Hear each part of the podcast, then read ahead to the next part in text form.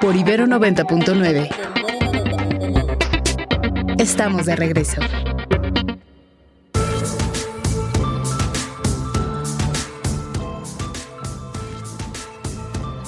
Y ya estamos de regreso aquí en Radar 99. Ya tenemos a Ernesto Osorio en la línea. Hola Ernesto, ¿cómo estás? Muy buenos días. Mi querida Ana, ¿cómo te va? Muy buenos días, Mario, amigos que nos escuchan, buenos días. Bueno, pues hoy el presidente sigue dando estos detalles acerca de sus iniciativas que envió a la Cámara de Diputados. Hoy correspondió a lo que tiene que ver con los programas de apoyo al campo y también lo que sería el programa de apoyo fertilizantes para los campesinos, que también se elevaría a rango constitucional. Y luego de dar pues por parte de la Secretaria del Bienestar, Ariadna Montiel, y también por parte de Víctor Villalobos, titular de la Secretaría de Agricultura los detalles de esos programas, bueno, pues el presidente tuvo que dar una respuesta al por qué hoy aparece pues con uno de sus ojos, el ojo eh, derecho, pues casi cerrado, prácticamente cerrado y un poco inflamado. Él señala que es una infección, pero vamos a escuchar cómo es que dio él la explicación de cómo es que le cayó esta infección al ojo. ¿Cómo? Ah, un tutupiche. Un tutupiche ahí ya una Es una infección. Ajá. Ah, es, bueno, es lo que ahorita estábamos viendo la tendencia en redes de que le había pasado en su ojo. Este, ¿Cómo ahorita cómo se encuentra? ¿Cómo está su estado de salud, doctor? Eh, bien, bastante bien, bastante bien. Esta es una infección que, pues yo creo que la agarré en la última gira por polvo. ¿O y... le dio un aire, no? ¿Mande? Como dirían en los pueblos, le dio un aire. Un aire, sí se le llama en mi tierra tutupiche. no es nada este, preocupante. Y bueno, luego de dar su parte médico, el presidente eh, lo que comenta es que recibió respuesta de parte de los editores de ProPública a esta invitación que le hizo ayer al periodista Tim Golden sobre su reportaje y que señalaba pues el presunto financiamiento que tuvo el presidente López Obrador en la campaña del 2006 presenta el documento que fue una, una carta amplia en donde el editor le explica que, bueno, pues se hicieron algunas este, pesquisas y que estuvieron solicitándole al presidente una entrevista que de la eh, del contenido de ese reportaje se estuvo enterado muy a tiempo Jesús Ramírez Cuevas, pero que se solicitó una entrevista y nunca obtuvieron respuesta. Esto no es lo que lee el presidente, aparece en el texto que muestra en la pantalla, pero no lo comenta, él solamente se va a la parte de abajo, en donde cita en uno de los párrafos el editor de ProPublica, que es en una de las eh, informaciones que ellos están dando a conocer, pues es que se acogen al derecho que todo periodista tiene en el mundo de poder reservarse la identidad de sus fuentes. Y eso fue lo que hicieron en ese reportaje. Sin embargo, dice y precisa ProPublica que lo hicieron también a petición de la DEA, ya que era información que habían conseguido de parte de algunos de los ex eh, directivos de esta organización. Eso es lo que dice el presidente, pues demuestra que es parte del gobierno de los Estados Unidos el que está interviniendo en la elaboración de esos reportajes y que como parte de una guerra sucia se hace esta publicación justamente en un contexto electoral allá en los Estados Unidos, en donde pues lo que pretenden es tomar el tema eh, del combate a las drogas y el incumplimiento, podríamos decir, de México para combatir el fentanilo como una bandera electoral, algo que dice el presidente no va a aceptar y que va a seguir denunciando cada vez que pueda en la conferencia matutina. Le preguntan si va a presentar alguna denuncia por esta pues revelación que hace eh, los editores de ProPublica, él dice que no, que simple y sencillamente va a seguir usando su derecho de réplica para hacer, pues, obviamente público a través de su conferencia matutina, toda aquella eh, acción que pueda considerarse guerra sucia en contra de su gobierno y vuelve a reiterar que él está tranquilo porque dice en su país lo siguen apoyando la mayor cantidad de los mexicanos y es parte de lo que va de la conferencia matutina allá en Palacio Nacional. Bueno, gracias, gracias Ernesto. Muy buenos días. Buenos días, volvemos contigo más tarde. Ahora nos ponemos en manos de Ana, que nos tiene más noticias.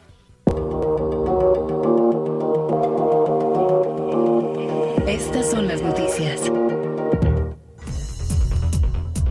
Y en más información, durante la sesión de ayer en la Cámara de Diputados, las reformas a la Constitución enviadas por el presidente López Obrador el pasado 5 de febrero fueron turnadas a comisiones, 18 de ellas a la Comisión de Puntos Constitucionales, donde se advierte que podrá haber consenso solo en lo referente a los programas sociales, salarios, vivienda, salud, educación y en lo referente a pensiones. El senador suplente de Ricardo Monreal de Morena, Alejandro Rojas Díaz Durán, que recientemente renunció al partido oficial, sostuvo un encuentro con Alejandro Moreno, presidente nacional del PRI, mismo que presumió por sus redes sociales. El encuentro tuvo lugar en las oficinas del PRI, donde el exmorenista explicó que aún no decide cuál será su futuro político.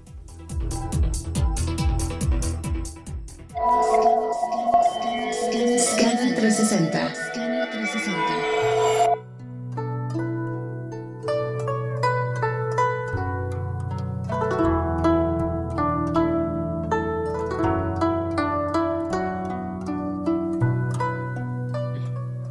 Sobre el Año Nuevo Chino que inicia mañana, implica una preparación muy detallada. Escuche cómo es que se preparan a iniciar mañana el Año del Dragón.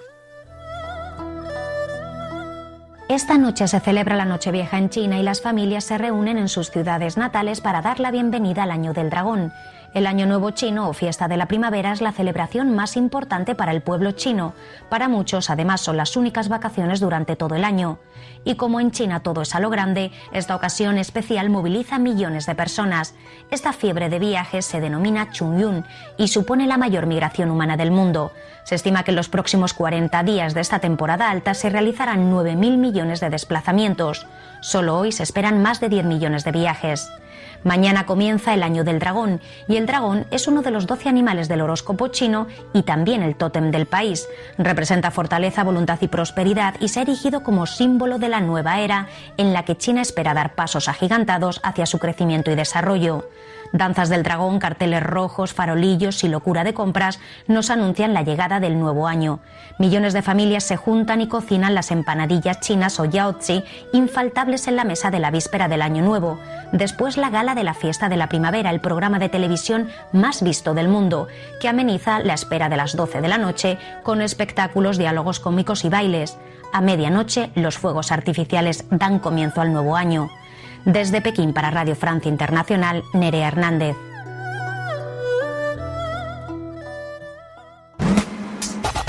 El mundo a través del deporte. Crack 90.9. Y ahora sí nos vamos largos y tendidos con toda la información deportiva con Omar García de Crack 99. Hola Omar, ¿cómo estás? Muy buenos días. Hola querida Ana, de nueva cuenta, qué gusto saludarte y pues vámonos largos y tendidos. Por una parte ya tenemos serie final en la serie del Caribe allá en Miami. El día de ayer con victoria de 6 por 2, Venezuela se instaló en el último partido. Mismo caso de República Dominicana que con un poco más discreto 4 por 1 sobre Panamá ya se instalan en la gran final. Así que bueno, hoy tendremos a las 2 de la tarde tiempo del centro de México el partido por el tercer lugar entre Curazao y esta nación centroamericana, mientras que República Dominicana y Venezuela estarán disputándose la final a las 7 de la noche. Por otro lado, hablando de la NBA, Jamie Jacks, este jugador y promesa mexicana con el hit de Miami, que estará justo en el juego de las estrellas dentro del espacio de los nuevos prospectos, también estará en el derby de clavadas, así que pues eh, visibilidad mexicana interesante. Juan Toscano Anderson también hace poco estuvo justo en este, eh, en este concurso, uno de los más vistosos en el fin de semana de mitad de la temporada en la NBA y en resultados los Bulls de Chicago derrotaron 118-110 a los Grizzlies de Memphis, los Suns de Phoenix 129-115 despacharon al Jazz de Utah, los Lakers de Los Ángeles, que por cierto develaron una estatua en, eh, en conmemoración a Kobe Bryant cerca del cuarto aniversario de su fallecimiento. Cayeron 114-106 a costa de los Nuggets eh, de Denver. También hablar de la Liga MX masculina, que este fin de semana continúa su actividad ya dentro del segundo mes de competencia. Mazatlán y el Atlas estarán abriendo la fecha hoy a las 7 de la noche. También partido en Tijuana a las 9. Eh, se estarán enfrentando los Cholos ante Querétaro este fin de semana. Partidos destacados. Las Chivas enfrentarán a Juárez mañana a las 5 de la tarde. León a las 7 chocará frente al América. Santos y Tigres en una de las rivalidades del norte. Mientras que eh, Monterrey y Pachuca en duelo también de equipos que pelean la liguilla mañana en punto de las 9 de la noche. Y el domingo a las 12 los Pumas estarán enfrentándose a Puebla en su horario habitual del mediodía y por supuesto este fin de semana marcado por eh, el Super Bowl 58, los Kansas City Chiefs buscarán unirse a los Packers, a los Dolphins, a los Steelers, a los eh, San Francisco 49ers, a los Dallas Cowboys, Broncos de Denver y New England Patriots como aquellos equipos que han podido conseguir bicampeonato en la historia de la era del Super Bowl. Y por otro lado San Francisco pues cobrar revancha a costa de los Chiefs que los derrotaron en la edición 54 de este partido, muchas narrativas, muchas similitudes eh, entre ese duelo del 2020 y ahora de este 2024 y bueno por supuesto toda la expectativa de lo que pueda hacer el espectáculo en una de las ciudades que mejor sabe hacer eso en el mundo como lo es Las Vegas. Así es, Omar. Creo que Mario tiene ya, ya, ya. Estaba, yo impactado por las palabras de Omar. nada más. Pero ya recuperé el habla. Gracias, querido Omar. Bueno, vamos a ver qué pasa este domingo. Y ya lo platicaremos el lunes. Seguro ya estaremos platicando con campeones de la Serie del Caribe, campeones del Super Bowl y eh, por supuesto todo el resto de la jornada el próximo lunes en Radar. No sin antes recordarle, mañana nos escuchamos a la una de la tarde, el domingo a las 9 de la mañana en Crack por 99. Les mando un fuerte abrazo. Gracias, abrazo. de vuelta a nuestro querido Omar García. Un domingo, por cierto, que esperan que rompa récords de audiencia este partido por lo deportivo. No estaban diciendo ya hasta que anillo de compromiso para Taylor Ah, y yo, ¿qué entre tantas personas se van a poner de acuerdo? No, ahí es que, híjole, ese es otro show. también. es el otro show de medio tiempo, ¿no? El otro show de medio tiempo, sí. Bueno, muy bien.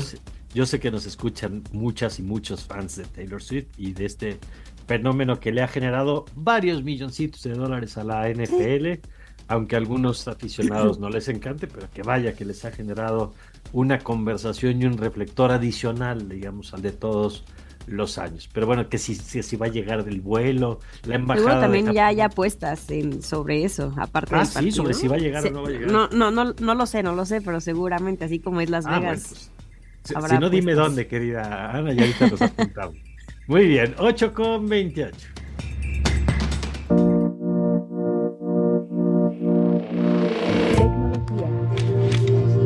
Tecnología. Con Padrino Tech. Y ya tenemos en la línea a nuestro padrino. ¿Cómo estás, Sergio? Muy buenos días. Sergio. Bueno, vamos a. Ahora sí, aquí estoy, perdón, perdón. Ahí estás. Ahí estás, querido Sergio, ¿cómo estás? Saludos, saludos para ti, padrino, para la audiencia, para Ana, para todos por allá. Este, eh, yo pensaba que iban a decir que nos estaba escuchando también Taylor Swift. Yo dije, ah, caray, ahorita me va a pues poner bien nunca sabe. tecnología. sí, pues sí, uno nunca sabe bien, dice querida. En el vuelo, en el vuelo nos viene escuchando. Puede ser, puede ser, sí. Oye, y hablando de, ahorita que vamos a hablar de X, en la que por cierto fue noticia Taylor Swift hace unas semanas, no por razones buenas, pero eh, pues que sigue siendo noticia X, platícanos. Sí, justamente y muy amarrado al tema que, mencionabas, hace unas semanas hubo en, en, en, X o en Twitter una serie de imágenes, pues digamos tal cual pornográficas, generadas con inteligencia artificial y eran sobre Taylor Swift. Bueno, ahora fue el turno de Drake, el rapero canadiense. La diferencia es que este sí fue un desnudo que, que él se tomó, fue una nuz tal cual, y se filtró y hasta ahí uno dice, bueno, ¿y qué tiene que ver con Twitter? Bueno, la foto se filtró en Twitter y se viralizó en Twitter y se viralizó a tal punto que Twitter esta semana se convirtió en la app gratuita más descargada en Estados Unidos, cosa que fue presumido eh, por, por su dueño, por Elon Musk. Pero bueno, la parte positiva, Twitter vuelve al top of the charts, al número uno la parte negativa, no necesariamente por lo que estén haciendo bien, sino por este tipo de, chismes y este tipo de, publicaciones, porque además vale la pena eh, señalar las fotos de tanto las fotos falsas de Taylor Swift como esta foto de Drake, no se viralizaron en ninguna otra red porque ninguna otra red lo permite gracias a los controles, a los seguros que tienen en Twitter, recordemos que cuando llegó Elon Musk hizo grandes despidos y entre esos grandes despidos se fue mucha gente que trabajaba en los controles eh, y que evitaba que este, este tipo de, situaciones se viralizara y bueno, pues ahí están los resultados. buenos, pero con claroscuro. Sí, sí, sí, sí, y, en medio de, de la polémica y bueno, y el trato diferenciado también de cuando se filtran estas cosas de hombres y de mujeres, ¿no? Este, y que en el caso, bien como señalas, pues de que en un caso era una foto real y en la otra era el uso de la inteligencia artificial para fabricar estos videos falsos. Leí el dato que el 98% de los deepfake, o sea, de estos videos falsos, son para generar pornografía y el 99% de los casos son mujeres las que son víctimas, digamos, de esta fabricación de videos pornográficos falsos. Eh, y que bueno, nos remito otra vez al tema de los usos de la inteligencia artificial, que Google, por cierto, nos cuentas que también dio noticias en este campo esta semana. Así es, si ustedes se acordaban o llegaron a utilizar BART de Google, que era su inteligencia artificial, espero le hayan dicho adiós, se hayan despedido, porque en un momento u otro nos la quitaron, ya se fue, le dijeron, eras inteligente, pero no tan inteligente como nuestro nuevo modelo. Y entonces presentaron mm. este modelo o este, esta inteligencia que ahora se llama Gemini o Gemini, como un Géminis, pero sin la C. Y bueno, esta inteligencia no solo sustituye a BART, también se espera y se prevé que va a solicitar al famosísimo OK Google, que espero no se me active en la casa y espero el de la audiencia no se active con esto.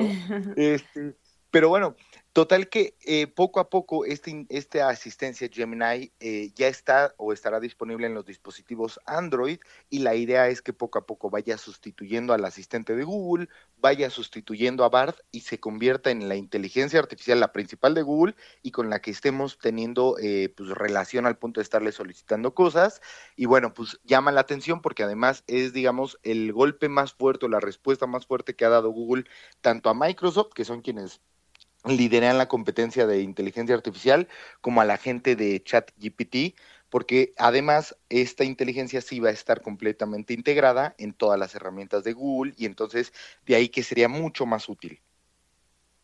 Pues mira, interesante, vamos a ver, eh, porque además va tan rápido esto, el asunto de irse... ¿Y lo van a cobrar? Igual que ChatGPT. Va a cobrar, va a tener, va a tener, sí, sí, sí, sí, va a cobrar, van a tener también una versión de paga Ana, lamentable. En la inteligencia lo trajo monetizando, o sea, dijo, soy más pues inteligente porque monetizo, padre. Entonces, sí, va a tener un, un, costo mensual, igualmente que ChatGPT, y esto permitirá para la gente que dice, bueno, pero ¿qué puedes hacer con el chat GPT pagado o con esta con Gemini pagado? Puedes acceder a una tienda de aplicaciones, como las que hay para el celular, hay aplicaciones mm. para la inteligencia artificial, le puedes pedir con estas aplicaciones que te haga un video, que haga una canción, que genere una presentación para, para algún programa, por ejemplo, para Canva. Entonces ya tiene como estas integraciones en las que ya desarrolla mucho más allá de lo que te puede dar solamente en el texto. Ah, mira, pues está interesante. Oye, y terminamos con este asunto de una filtración también. A ver, platícanos. Sí, caray, fíjate que yo, si ustedes son como, como yo que pensaban de, bueno, quien está filtrando la información de los teléfonos, de los celulares, de los nuevos dispositivos, no paga, el, o sea, ese crimen no se paga, pues resulta que sí, no tanto, pero resulta que sí, porque un, em, un ex empleado de Apple eh, está enfrentando una cadena de 120, 120 días, que no es tanto tiempo en prisión, creo yo, bueno, son, básicamente cuatro meses, si no me fallan las cuentas, así es un rato.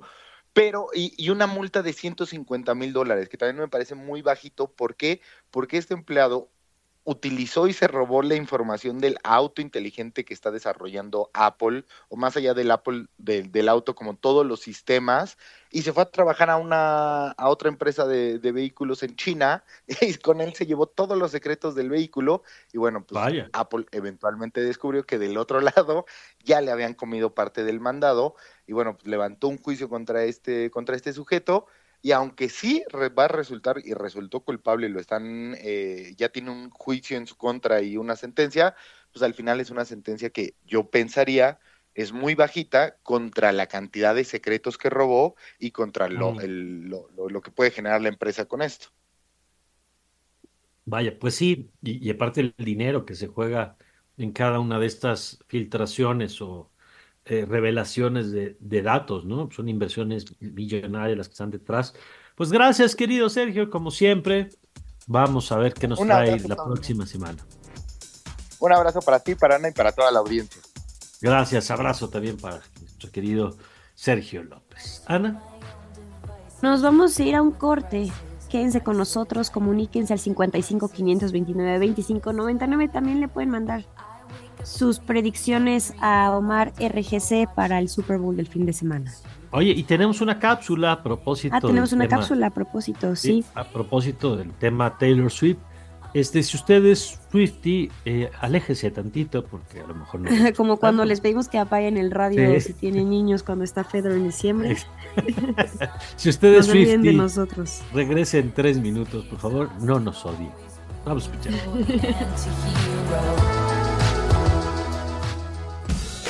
Te contamos lo que realmente vale la pena sobre el Super Bowl. Y no, no es Taylor Swift. Los 49ers se consagraron como el mejor equipo de la Conferencia Nacional de la NFL tras una épica remontada este domingo ante los Detroit Lions, siendo uno de los mejores partidos de la temporada con un récord de 12 a 5. Detroit venció a los Rams y ganan en playoffs por primera vez desde 1991. Osher encabezará el espectáculo de medio tiempo del Super Bowl 2024, Lamar Jackson, uno de los jugadores más valiosos y sobresalientes de este Super Bowl, quedó fuera al igual que su equipo Ravens. El trofeo Vince Lombardi será peleado en un duelo intenso en el que clasificaron Chiefs y 49ers, pero esta no es la primera vez que se verán las caras, ya que esta final se llevó a cabo el 12 de febrero de 2020 en el que los Chiefs le arrebataron de las manos el trofeo a los 49ers. Aunque a la NFL solo le importe si el que vaya Taylor Swift les dará más ingresos, a nosotros nos importa los resultados de los equipos. Radar 90.9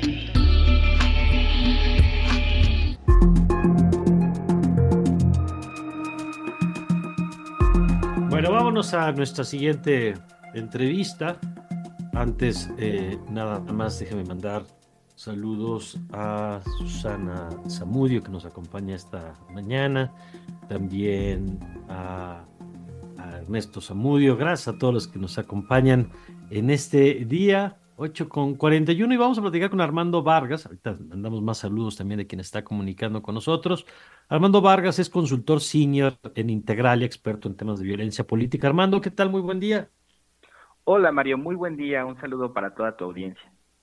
Ay, gracias, Armando. Oye, eh, pues está generando mucho interés este reporte que tú has elaborado a propósito de, pues, de la violencia político-electoral, que lo primero que hay que decir es que no es un fenómeno eh, lamentablemente nuevo en nuestro país, pero lo importante es que comentando y se le va poniendo nombres y apellidos, ¿no? Sí, para nada, como bien dices, es un fenómeno nuevo, de hecho, yo me atrevería a decir que la violencia política le dio forma a nuestro sistema político eh, el siglo pasado, pero ha sido un problema que particularmente en este sexenio ha crecido de forma muy importante por la intervención de los grupos criminales en los procesos electorales. en este reporte que nos haces favor de comentar, eh, no solamente documentamos los incidentes de violencia política, es decir, las agresiones, las amenazas y los asesinatos en contra de funcionarios y de aspirantes a cargos de elección popular, sino que también eh, creamos un mapa sobre el nivel de riesgo de intervención del crimen en las elecciones a nivel estatal, con énfasis en las presidencias municipales con la finalidad de identificar claramente cuáles son, por así decirlo, los territorios en donde nuestra democracia corre el mayor riesgo de ser secuestrada por el crimen organizado. ¿Cómo está el mapa? Digamos que, eh, porque de pronto a las autoridades les gusta contar la idea de que está muy focalizada la violencia en el país eh, eh, por el número de homicidios, que si son algunas entidades las grandes generadoras, ¿Qué pasa cuando pones el mapa de riesgos de la República Mexicana? Claro, fíjate que nosotros consideramos de inicio que la incidencia delictiva puede ser un indicador muy engañoso, no solamente por los problemas o las inconsistencias que tienen los datos oficiales, sino también porque no necesariamente reflejan la dinámica del crimen organizado. Bajo ese supuesto, nosotros consideramos cinco factores para determinar este riesgo, que es la presencia de mercados ilícitos, además del narcotráfico, por ejemplo, el tráfico de migrantes, la presencia de grupos criminales que se encuentren en conflicto armado entre sí, la presencia de un Estado de derecho débil, es decir, que los gobiernos no tengan la capacidad de aplicar las leyes de forma eficaz, que se vayan a celebrar elecciones municipales y también que haya municipios estratégicos para el crimen organizado, por ejemplo, municipios con eh, puertos y que además sean competitivos electoralmente. Con base en esos indicadores, nosotros planteamos cinco niveles de riesgo, muy bajo, bajo, medio, alto, muy alto. El riesgo va incrementando en la medida en que se combinan varios de estos factores. ¿Y qué encontramos? Que actualmente, con los datos disponibles, existen seis entidades con un riesgo muy alto de intervención del crimen en las elecciones. Guerrero, Jalisco, Michoacán, Colima, Chiapas y Morelos. Pero además tenemos, perdón. Riesgo muy alto esas seis entidades. Sí, muy, muy alto. Ahí es probable que el crimen organizado no solamente intervenga a través de la violencia política, sino también financiando campañas, la imposición de candidatos, movilizando o inhibiendo el voto o interviniendo en casillas. Lo que es muy alarmante, Mario, es que además también tenemos nueve entidades con un riesgo alto, que son Baja California, Sonora, Chihuahua, Tamaulipas, Zacatecas, Guanajuato, el Estado de México, Tabasco y Veracruz. Cerca del 50% de las entidades federativas tienen un riesgo alto o muy alto de que el crimen se meta en este proceso electoral.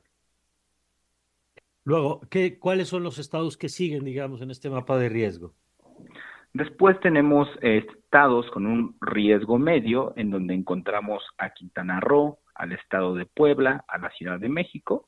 Después tenemos a eh, dos, eh, tenemos entidades con un riesgo bajo, en las que podemos identificar a Nuevo León, San Luis Potosí, Sinaloa, eh, también podemos encontrar ahí a Tabasco.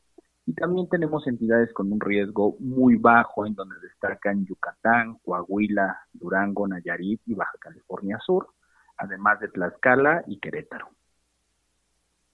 ¿Y eh, los de riesgo bajo?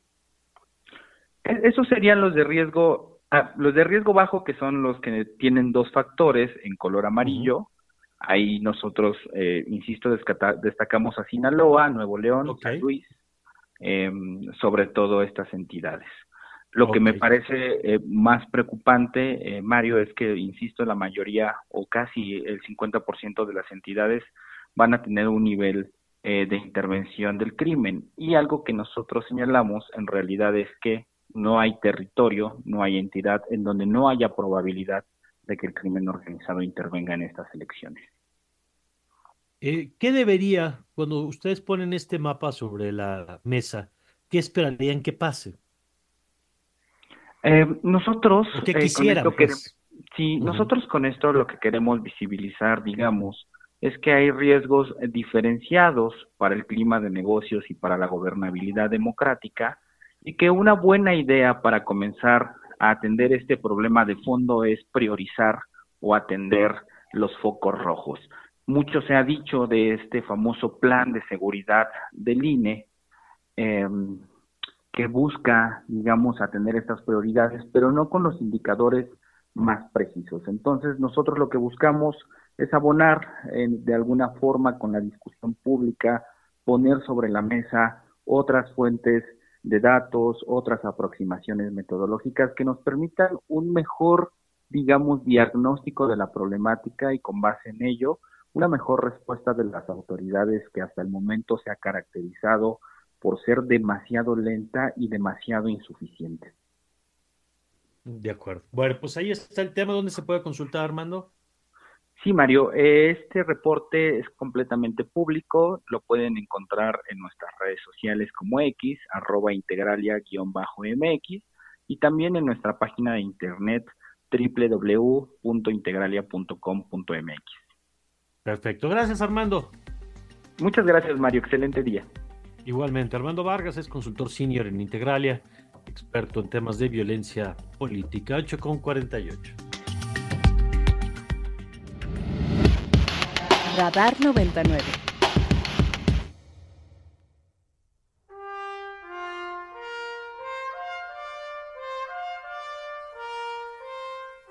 Con esta melodía, usted ya sabe que tenemos a Jimena Apisdorf, nuestra consultora en arte. Hola, Jimena, ¿cómo estás? Hola, muy bien, muy buenos días, Ana, Mario, Isra. Buenos días. Cuéntanos, Jimena, ¿qué nos traes? Pues yo sé que querían hablar de Taylor Swift porque se mueran de ganas de hablar de Taylor Swift, pero no vamos a hablar de Taylor Swift. Ya hemos hablado de Taylor Swift contigo hace como un ratito, me acuerdo perfecto. Sí, yo sigo tratando de, yo sigo tratando de que me hagan una columna solo sobre Taylor Swift, pero nadie se ha dejado. Ya le dije a Jimena que si que si Taylor Swift hace que no gane Trump, me vuelvo Swiftie. Uy, espérate a que a, que endorse a este a este Biden y le den el 18% de los jóvenes. Así es. Si, si abiertamente apoya a Biden y eso permite que no regrese Donald Trump, de veras, este, me vas a ver intercambiando pulseras muy pronto. Conste, Ana, tú estás de testigo, ¿eh? Y estamos de testigo, todos nosotros estamos de testigo. Todos estamos de testigos. Pero bueno, esta semana no vamos a hablar de Taylor Swift, porque aunque hay muchas cosas que hablar de Taylor Swift, esta semana en la Ciudad de México se está festejando la Semana del Arte, que por lo regular muchos medios de comunicación no les gusta retomar, porque tiene que ver con el mercado del arte y entonces siempre hay como una especie de desprecio de decir, no, nosotros no hablamos del mercado del arte porque eso no ayuda al arte. Y es completamente falaz y no funciona de esta manera. ¿Por qué nos gusta el mercado del arte y por qué tendríamos que apoyar al mercado del arte? En muchas ocasiones pensamos que el proceso de la creación de una pieza de arte sería así como un artista hace una pieza y entonces de repente un curador muy famoso de un museo lo ve y lo pone en el museo. No, así no funciona. Por lo regular funciona de la siguiente manera. Un artista hace una obra, hace un grupo de obra y de repente hay unas personas que son intermediarios, que son los galeristas. Y los galeristas son los personajes muy interesantes dentro de todo el ecosistema del mundo del arte, porque son los que están buscando nuevas, nuevas propuestas o nuevas opciones. Casi siempre lo que vemos en los museos son cosas que ya están establecidas, que ya tienen un archivo, que son históricas, que son importantes. Pero hay toda una parte del mundo del arte que apenas está empezando y que gracias a los galeristas que creen en ciertos artistas, le dicen, ¿sabes qué? Va, vamos a hacer una exposición con estas cosas más raras que puedas hacer. Entonces, por ejemplo, durante los años 60 y 70, las exposiciones más raras iban desde que vamos a dejar vacío el espacio hasta vamos a dejarlo completamente lleno de basura que nos encontramos en las calles de Francia. Y todos estos son propuestas. Ahora, imagínense si ustedes llegan al museo con la propuesta así. El museo va a decir, ¿y tú quién eres? ¿Y por qué voy a exponerte? Entonces, las galerías lo que permiten es crear espacios de exposición a los artistas y también lo que les permite es crear un espacio administrativo que no debería de ser el trabajo diario de los artistas. Por ejemplo, estar mandando portafolios, estar haciendo llamadas, estar cobrando piezas. Para eso sirve la figura del galerista. Entonces es muy importante. Ahora, las ferias surgen como una opción para las galerías de juntarse muchas galerías y decir, pues tenemos clientes similares, ¿por qué nos juntamos todas al mismo tiempo? Invitamos a nuestros clientes similares y, nuestro cliente va viendo de lugar en lugar lo que va lo que vamos encontrando. Entonces, por ejemplo, encontré una cita que me llamó mucho la atención de una persona que falleció en el 2022, que fue Ercilia Gómez Maqueo, que, que ella estuvo mucho tiempo fomentando las cuestiones de las ferias y dice, no existe una feria idéntica que compita dentro del mercado. En el arte no hay competencia hay mm. eh, complejidad, hay colaboración y estas dos grandes palabras nos pueden ayudar a que haya un mercado del arte más grande y más sano. Entonces, ahorita lo que estamos viendo en la Ciudad de México ya no es una feria hegemónica que diga esto es el arte en México, sino lo que estamos viendo es una semana del arte donde diferentes personas están haciendo diferentes propuestas de qué entienden ellos por el arte. Hay un arte que se presenta como si fuera una especie de centro comercial que ayer estaba diciendo un coleccionista muy importante, donde tú llegas a un lugar que está alejado y hay de todo, ¿no? Hay comida, puedes ver carros, hay libros, hay diseño, hay antigüedades, hay arte moderno, hay arte contemporáneo y ese espacio funciona de cierta manera. Y después hay otra serie de pequeños espacios alrededor de la zona del centro, donde están los espacios más alternativos, por decirlo de alguna manera, y donde podemos ver a artistas mucho más jóvenes y mucho más arriesgados, porque el precio por metro cuadrado es más accesible que el del centro comercial que ya conocemos. Pero entre todos ellos se alimentan y se ayudan. ¿Por qué? Porque gracias al grande pueden venir artistas, curadores, coleccionistas muy importantes que aprovechan para ir al grande y aprovechan otros tres días para ir a los pequeñitos. Entonces, eso es lo importante que decía Cilia Gómez Maqueo, de que entre todos hay una especie de colaboración, porque ya hay un día que es de zona maco y ese día ya sabes que vas a zona maco. Hay otro día que es de material, de equipo y de clavo y que vas a esa feria. Hay otro día que son de galerías y que vas a las galerías. Hay otro día que es de museo y vas a los museos. Y todo eso genera que el turismo crezca también de manera muy importante porque nos presenta a la Ciudad de México como una de las ciudades más importantes para poder venir a, ver arte. O sea, tenemos la mayor cantidad de museos, tenemos N cantidad de artistas y aparte todos los artistas quieren aprovechar justamente el hype. Entonces, hay muchos artistas que abren sus estudios, por ejemplo, Bosco Sodi, este, y que presentan proyectos especiales. Entonces, cuando hablamos de esta Semana del Arte y hay gente que lo quiere minimizar y decir que no interesa, es de las semanas del arte que más nos deberían interesar en el sector cultural, porque incluso los que no compramos arte de manera directamente, estamos adquiriendo las experiencias que nos están ofreciendo estos profesionistas. Pues mira, qué interesante todo esto que se está viviendo en estos días y nos ayudas a entender la, importancia y el rol que tienen estos espacios. Gracias, querida Jimena.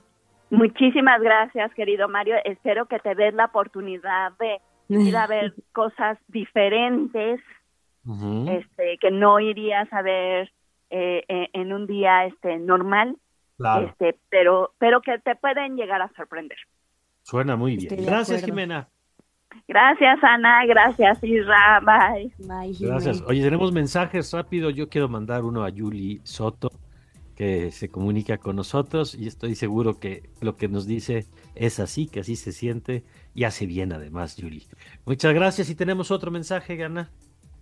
Tenemos otro mensaje, nos escribe muy bien la cápsula del Super Bowl. Por cierto, yo le voy a mi equipo de toda la vida, a los 49ers. Sin embargo, estoy consciente de que no han sido el equipo de ideal en las últimas victorias. Ojalá que ganen. Saludos, nos escribió José Luis Vázquez Martínez. Pues esperemos que ganen. No sé, a cada quien le vaya a su equipo. Este, eh, el, equipo de Omar García, que son los Green Bay Packers, que yo también le he agarrado cariño. Tengo que decir que los últimos tres años sí he visto conscientemente el Super Bowl y ya le entiendo. Entonces, vamos a ver, vamos a ver quién gana. Pero bueno, creo que ya tenemos igual ahí en la línea a Ernesto Osorio para lo último de la mañanera. Ernesto, ¿cómo estás? Así es, mi querida Ana, y bueno, respaldándote completamente, vámonos con los 49ers. En la última etapa de lo que ha hablado el presidente, sigue refiriéndose a Tim Golden. Eh, dice que también en otra parte de sus comentarios que México vivió un proceso de decadencia, algo que atañe a todos los ámbitos de la vida pública del país, que él aborda justamente en su mañanera, y que pues lo que se está atacando por parte del gobierno de Estados Unidos es una transformación. Dice que hay una decadencia también en ese país y que esto no afectará la relación que tiene con el presidente Biden y tampoco con el embajador eh, Ken Salazar. El presidente también ha hecho una referencia al capítulo de la detención del general Cienfuegos, en la cual pues detalla un poco cómo es que se vivió esa situación en su libro denominado Gracias, del cual vuelve a poner una frase unas páginas en la mm, conferencia matutina y bueno, el presidente no se ha referido para nada a la situación de violencia, al caso de la desaparición de esa, de esa persona buscadora, nada. Hoy se ha dedicado a hablar acerca de Tim Golden y también las reformas constitucionales. Lo que va de la mañanera en Palacio Nacional. Gracias, Ernesto. Muy buen fin de semana. Bueno, pues sí, le dedico más tiempo a su ojo que al tema de la, de la persona asesinada ayer, ¿no? Así es. Bueno, nos vamos, querida, eh, querida Ana. Muchísimas gracias a todos los que hicieron posible este programa, a ustedes que nos escucharon. Muy feliz de estar aquí otro viernes con ustedes. Yo soy Ana Jasso y nos escuchamos el lunes. Gracias, Ana. Seguiremos nosotros atentos al caso de Angelita Meraz León y, lo estaremos reportando también la siguiente semana. Gracias, Ana. Gracias, Isra. Gracias, Gio. Gracias a todos los que hacen posible este programa. Se queda usted en buenas manos y les esperamos el lunes desde las 7. Que tengan ustedes un magnífico, pero un magnífico fin de semana con todo el Super Bowl.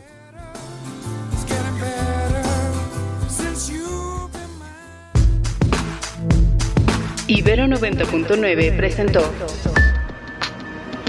Radar 99. Con la información relevante que necesitas saber.